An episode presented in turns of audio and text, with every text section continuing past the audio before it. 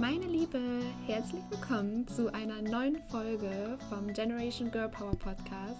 Ich freue mich, dass du wieder dabei bist ähm, zu dieser neuen Folge, zu diesem Interview mit der lieben Deborah Weinbuch, die das Buch geschrieben hat, Alle fürs Klima.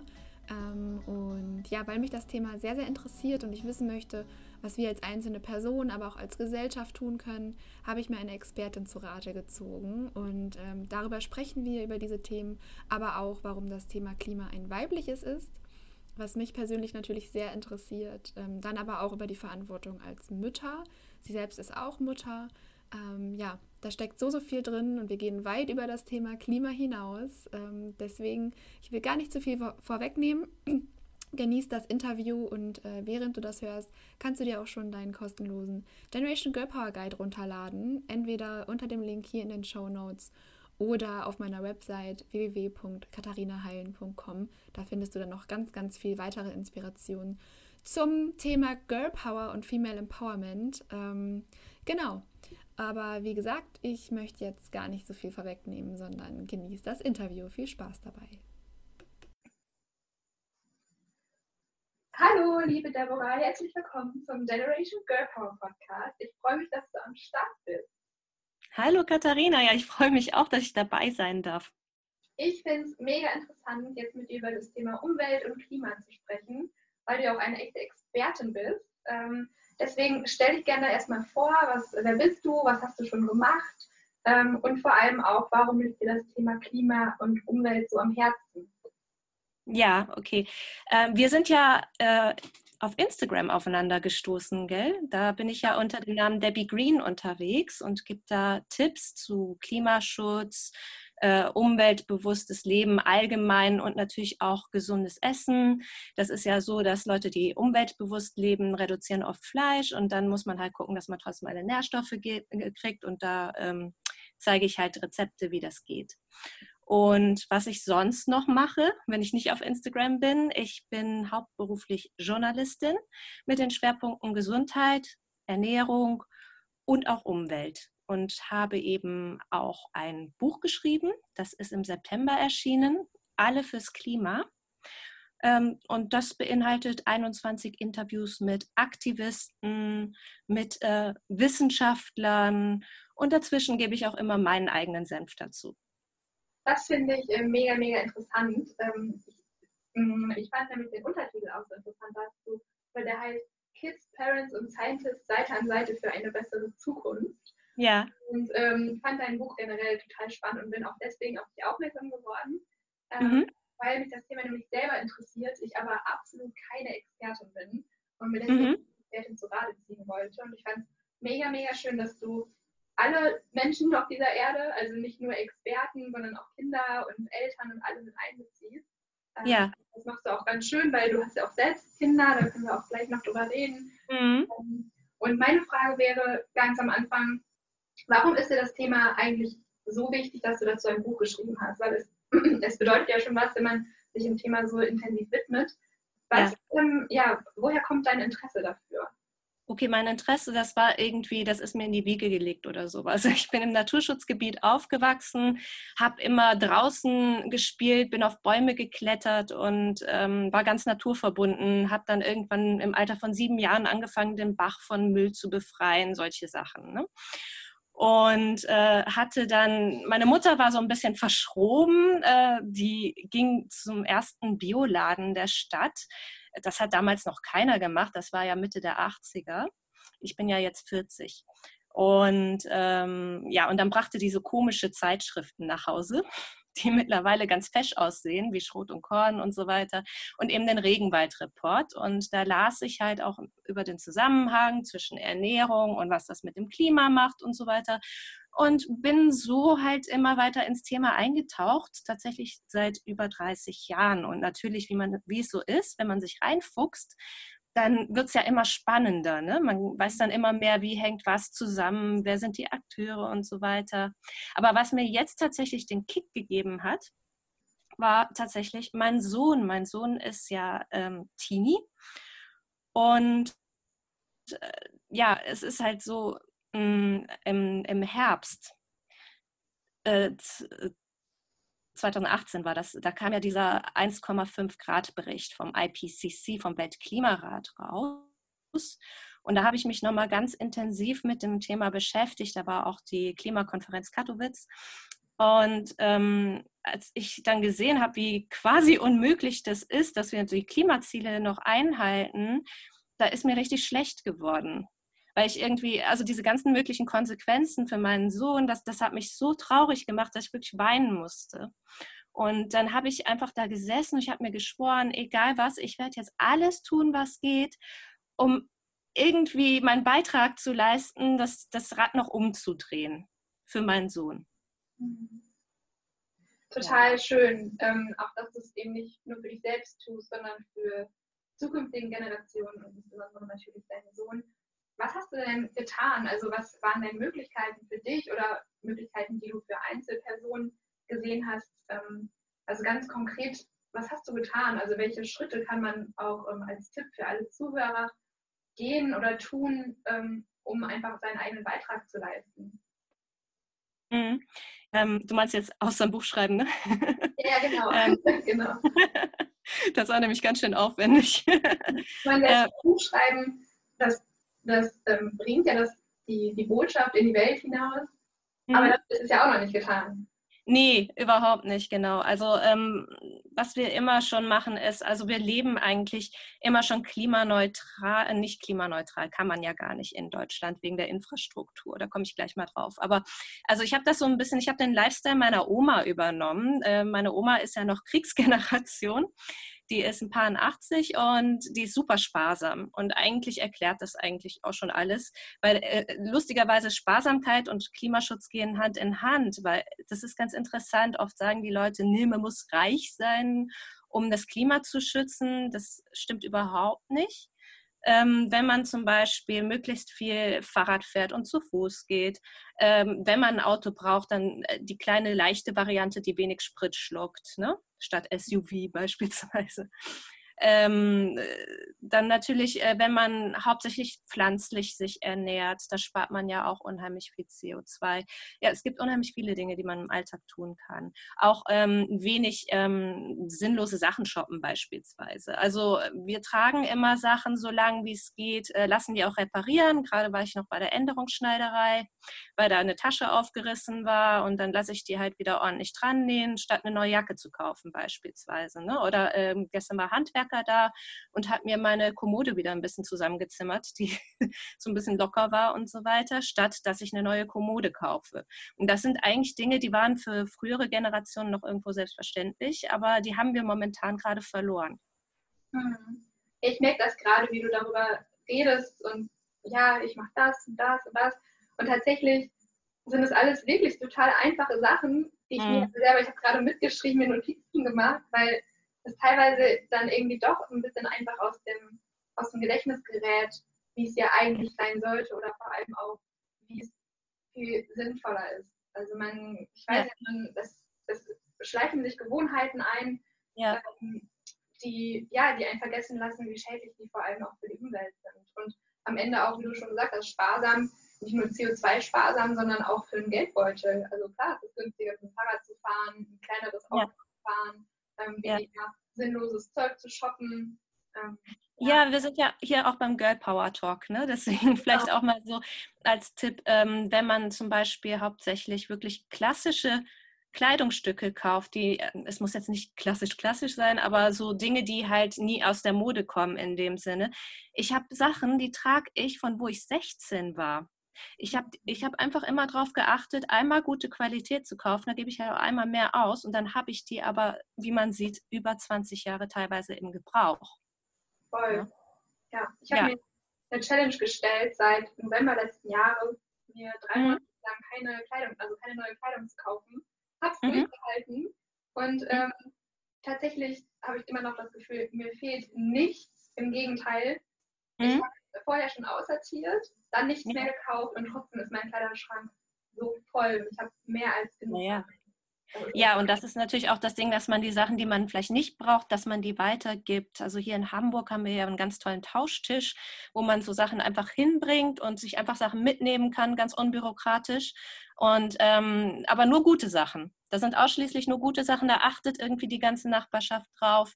Und das ist natürlich, ähm, ja, jetzt für mich als Mutter ist das nochmal äh, besonders wichtig, ne, dass man irgendwie auch mit Spielzeugen und so weiter im Austausch ist und nicht ständig immer zum Laden rennen muss. Warum? Ja, ja, sehr schöner Tipp. Ich denke, da gibt es auch in jeder Stadt sicherlich ein paar äh, ja, Angebote, die man da nutzen kann. Ja. Wenn man mhm. da auf Google bestimmt, bestimmt äh, drauf treffen. Mhm mega coole Tipps schon, absolut. Und weil du es gerade angesprochen hast, ähm, wir sind ja im, hier beim Girl Power Talk. Ähm, ja. Was ist denn die Rolle der Frau in, in, dem, in der ganzen Debatte oder auch die Rolle der Mutter?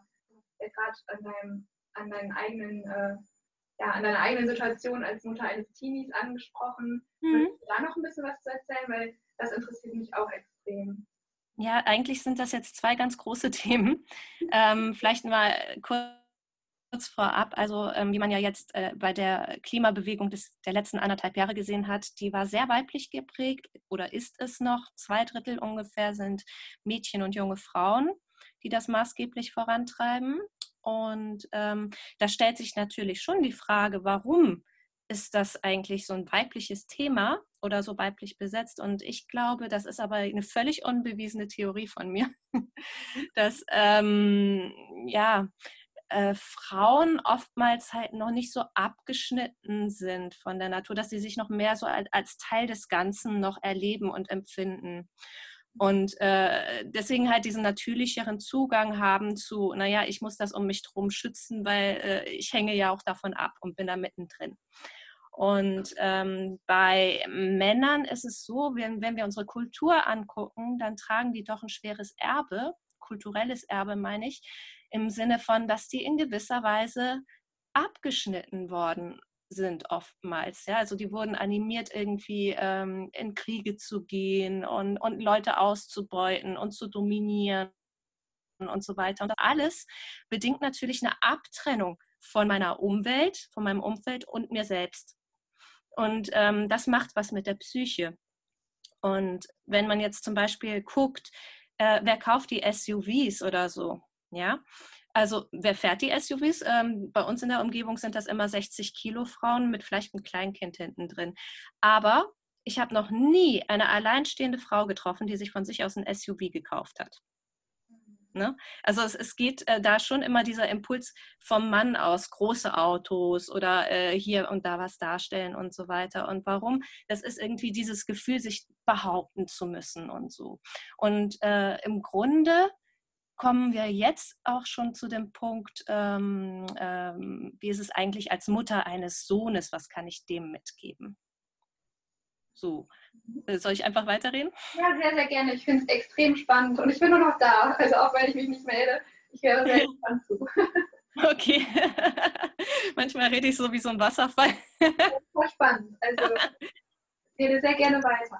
Okay, okay. Und ähm, also ich finde einfach, dass es total wichtig und gesund ist, dass Frauen in ihrer Kraft sind und das einfach leben weil die Männer und Jungen, die das mit uns dann erleben, die wachsen ja völlig anders auf. Ne? Also die kriegen dieses Weibliche als weibliche Kraft mit und nicht als weibliche Schwäche. Ne? Also zum Beispiel, ähm, das zeigt sich zum Beispiel darin, also neulich haben äh, mein Sohn und ich, wir wollten einen Filmabend machen. Ich sag, was für einen Film willst du gucken? Sagt er, Wonder Woman. So, völlig, ja, also nicht Superman, nicht Batman, nicht Spider-Man, er wollte Wonder Woman gucken. War für den komplett selbstverständlich, ne? Mhm. Obwohl der halt auch ein ganz buschikoses Kerlchen ist. Oder, naja, Kerl, der ist mir schon über den Kopf gewachsen. so. Ähm, aber daran sieht man einfach, da hat er überhaupt nicht drüber nachgedacht, ob Frau, ob Mann, ne? Sondern das war für den einfach klar, hier ist eine starke Heldenfigur, zufällig weiblich, und ähm, das fand er jetzt einen spannenden, spannenden Film. Und das ist total gesund, wenn die einfach mitkriegen, wie man halt selber im Alltag einfach ähm, die Zügel in die Hand nimmt äh, und, und selbstbestimmt und, und auch mal Leuten einen Einlauf gibt oder so. Ja. Je, je nachdem. Ne? Also das ist ähm, wahnsinnig gut auch. Und ähm, mein Sohn zum Beispiel hat ja auch zum Beispiel auch die Erwartungshaltung sozusagen, dass wenn er dann in eine Partnerschaft irgendwann geht mit einer Frau, dass das äh, ganz selbstverständlich gleichberechtigt ist im Sinne von, dass man äh, Rechte, aber auch Pflichten äh, zu 100 Prozent teilt. Und ähm, das ist ja auch wahnsinnig entlastend für den Mann.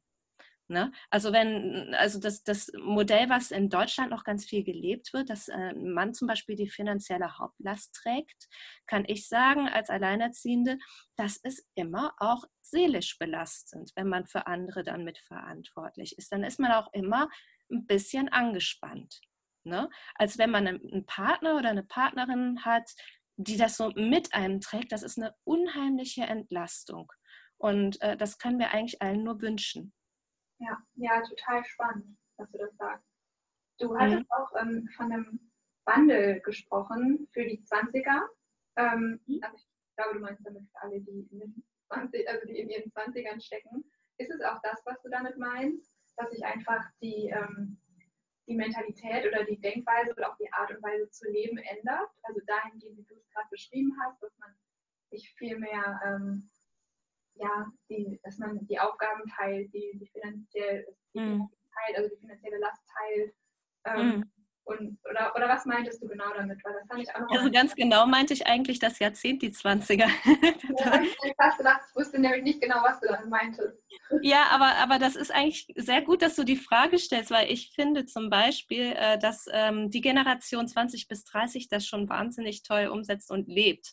Also im Vergleich jetzt zu meiner 40-Plus-Generation. Ja, also das ist wirklich ich finde das Wahnsinn, wie selbstverständlich. Ich habe gerade noch irgendwie, ich ähm, schreibe gerade an einem Artikel, da geht es um, wie Ärztinnen ähm, Familie und Beruf unter einen Hut kriegen und hatte da mit diversen Ärztinnen gesprochen. Und es ist unfassbar, wenn es zum Beispiel ein Ärzte-Ehepaar gibt, mit was für einer Selbstverständlichkeit die Ärztin in Deutschland dann in Teilzeit geht. Mhm. Ja? Und, und so weiter und so fort. Obwohl es zum Beispiel insgesamt äh, einen Ärztemangel in Deutschland gibt. Also ähm, es ist ganz faszinierend, wie immer noch die, ähm, die Frauen, ich sag mal 30, spätestens 40 plus in, in so völlig tradierte Rollenmuster fallen, die natürlich auch durch das deutsche Steuersystem nochmal befördert werden und so eine strukturelle Ungerechtigkeit. Ne? Das ist, ähm, also deswegen, also mir ist es immer total wichtig, ich sehe immer bei Frauen die Tendenz, immer so zu gucken, was kann ich an mir verbessern, was stimmt mit mir nicht. Und ich möchte auch echt mal dazu aufrufen, nach draußen zu gucken und zu sagen, okay, zieht mal die Möglichkeit in Betracht, dass irgendwas im Außen ganz derbe nicht stimmt. Ne? Das ist ja auch so ein, was, was äh, so ein typisches Ding von Frauen ist. Nicht immer, aber es kommt halt vor, dass wir oft die Fehler bei uns selbst suchen. Mhm. Genau, genau. Und das ist auch total gut und richtig. Also ähm, auf jeden Fall soll man sich ständig eigentlich selbst reflektieren und am Wachstum interessiert sein und so weiter.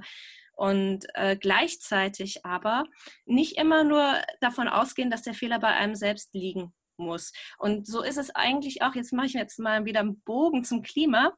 Ähm, es, das haben wir halt jetzt sozusagen die, ähm, die früheren Klimaschützer vielleicht auch ein bisschen überbetont, diesen, diesen persönlichen Aspekt, dass wir immer geguckt haben, dass wir selbst wie Heilige leben. Ne? Und ähm, das ist ja schön und gut, aber damit kommen wir nicht zu dem notwendigen Klimaziel.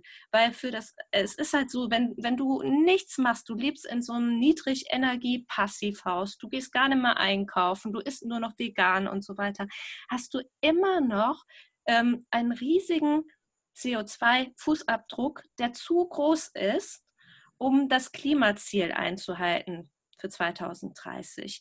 Warum? Das liegt daran, weil du bist in Deutschland ja in einer Gesellschaft eingebunden, wo es Krankenhäuser gibt, wo es Fabriken gibt, wo ne, sonst irgendwas, Supermärkte gibt. Und solange die zum Beispiel alle nicht mit Ökostrom laufen oder so, ähm, wird dieser Fußabdruck von denen natürlich auf dich sozusagen mit draufgerechnet zum Teil. Und das heißt, wir müssen einfach, wir müssen einerseits gucken, was können wir für uns tun, aber andererseits im Außen fordern, dass sich eben auch die ganze Gesellschaft äh, klimafreundlicher verhält. Und das machen Fridays for Future zum Beispiel sehr gut.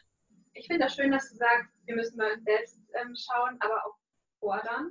Das finde mhm. ich total, total, gut, weil ich glaube, was, was mir aufgefallen ist ähm, oder was auch im Gespräch mit anderen rausgekommen ist, ähm, der Wille ist da, etwas zu verändern, aber mhm. nicht von alleine. Also ob es mhm. jetzt irgendwie bei, bei Männern ist und die, die Aufgabenverteilung im Haushalt zum Beispiel oder mhm. eben auch im Klima. Ich glaube, es wird alles so bleiben, solange man nicht den Mund aufmacht.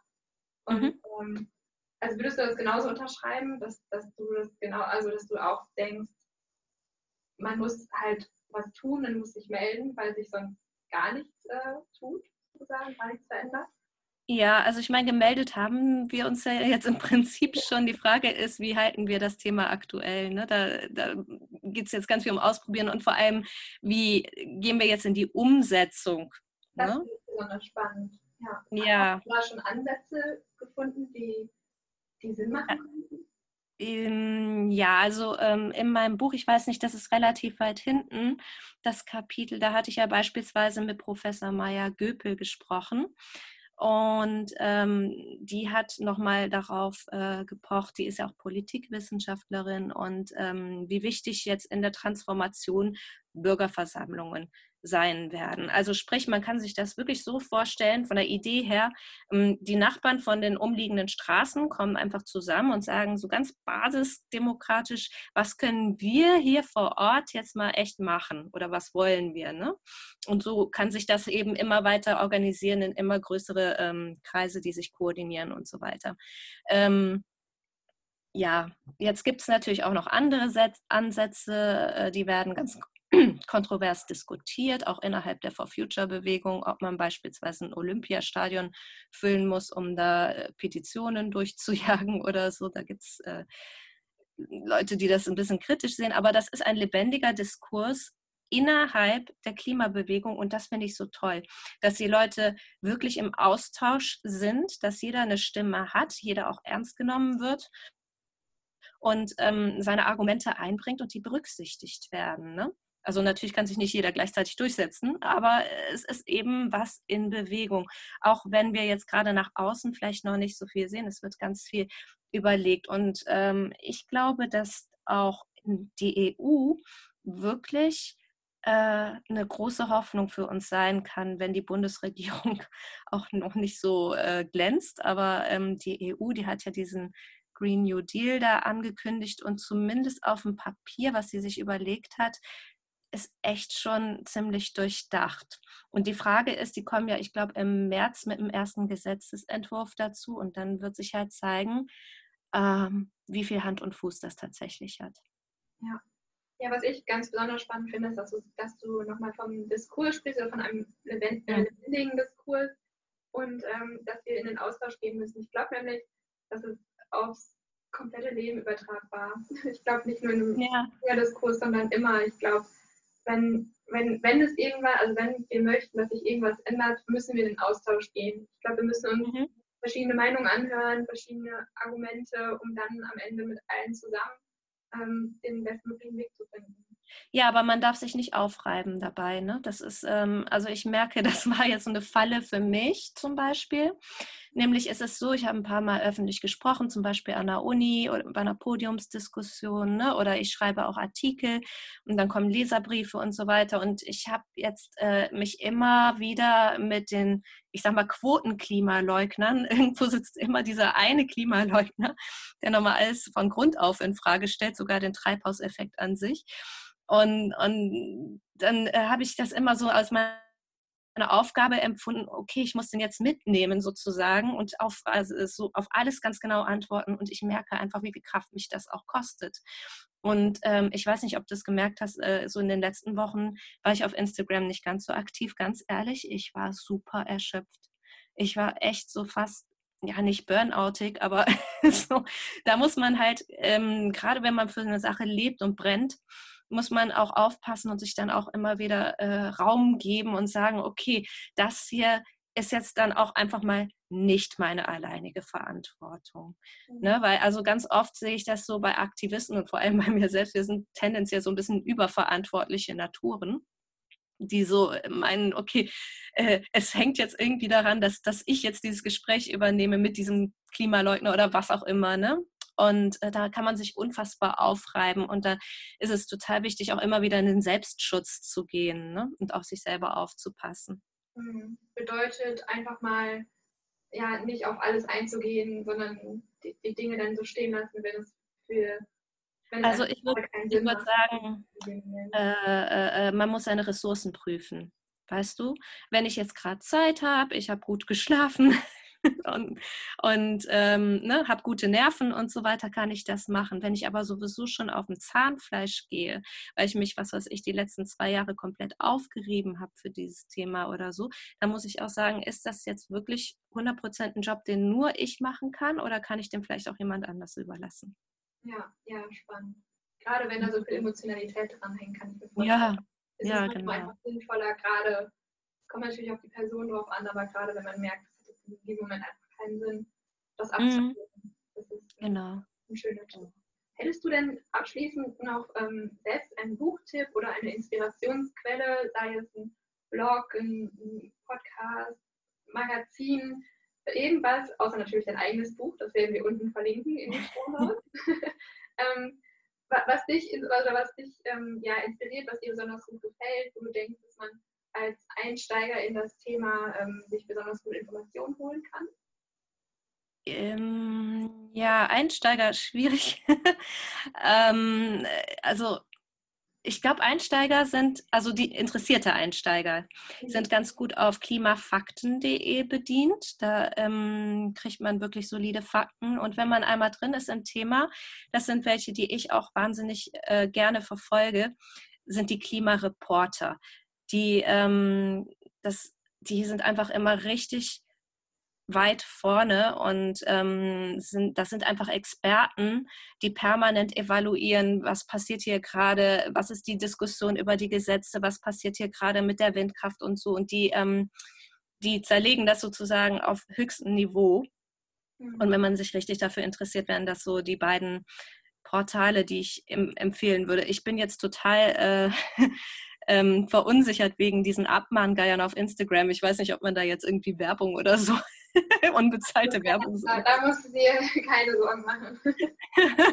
das ist total, ich finde das total schlimm auf Instagram, dass egal was, du, du hast natürlich nie Geld gekriegt, aber du sagst, das, das finde ich gut und schon kommen die Abmahngeier, das ist echt der Knaller. Ja. Ach ja, ja, gut. Ja, aber das wären so die zwei Dinge, die ich besonders empfehlen würde. Super, ich danke dir für die Empfehlung. Ich danke dir auch für das komplette Gespräch. Es war super bereichernd. Ähm, mhm. Wie du gesagt hast, ähm, sparsamer Leben ist schon mal ein erster Schritt, den jeder von uns tun kann, den uns allen, glaube ich, auch sehr gut tut und auch nicht nur dem Klima, auch dem Geldbeutel, vielleicht auch der Seele. Ähm, ja. ja, in den Aus Austausch zu treten, darüber haben wir gesprochen. Wir haben darüber gesprochen, dass Klima ähm, momentan noch ein sehr weibliches Thema ist äh, und warum auch vielleicht und ähm, ja, was man auch als oder warum sich das Thema als Mutter so sehr bewegt oder was wir auch als mhm. Eltern tun können für, für ähm, die nächste Generation. Ähm, ja, also super, super viele spannende, spannende Themen. Ich danke dir für das Gespräch. Und, ja, ich danke dir. Ja, ich werde dein Buch, wie gesagt, unten verlinken. Ähm, du kannst gerne nochmal sagen, wo wir dich auf Instagram finden. Ich werde es auch unten verlinken. Und mhm. äh, danke mich in, diesem, in diesen Worten bei dir. Vielen, vielen Dank. Ja, danke dir, Katharina. Ich finde das immer toll, so ähm, auch so mit anderen Leuten zu sprechen, die vielleicht das nicht so im, im Kernfokus haben, aber sich generell einfach für ein gutes Leben interessieren, weil darum geht es ja letztlich. Ne? Ihr findet mich auf Instagram Debbie Green zusammengeschrieben mit Unterstrichen links und rechts und ich freue mich, wenn ihr vorbeischaut. Perfekt. Bis dann. Okay. Bis dann. Ciao, ciao.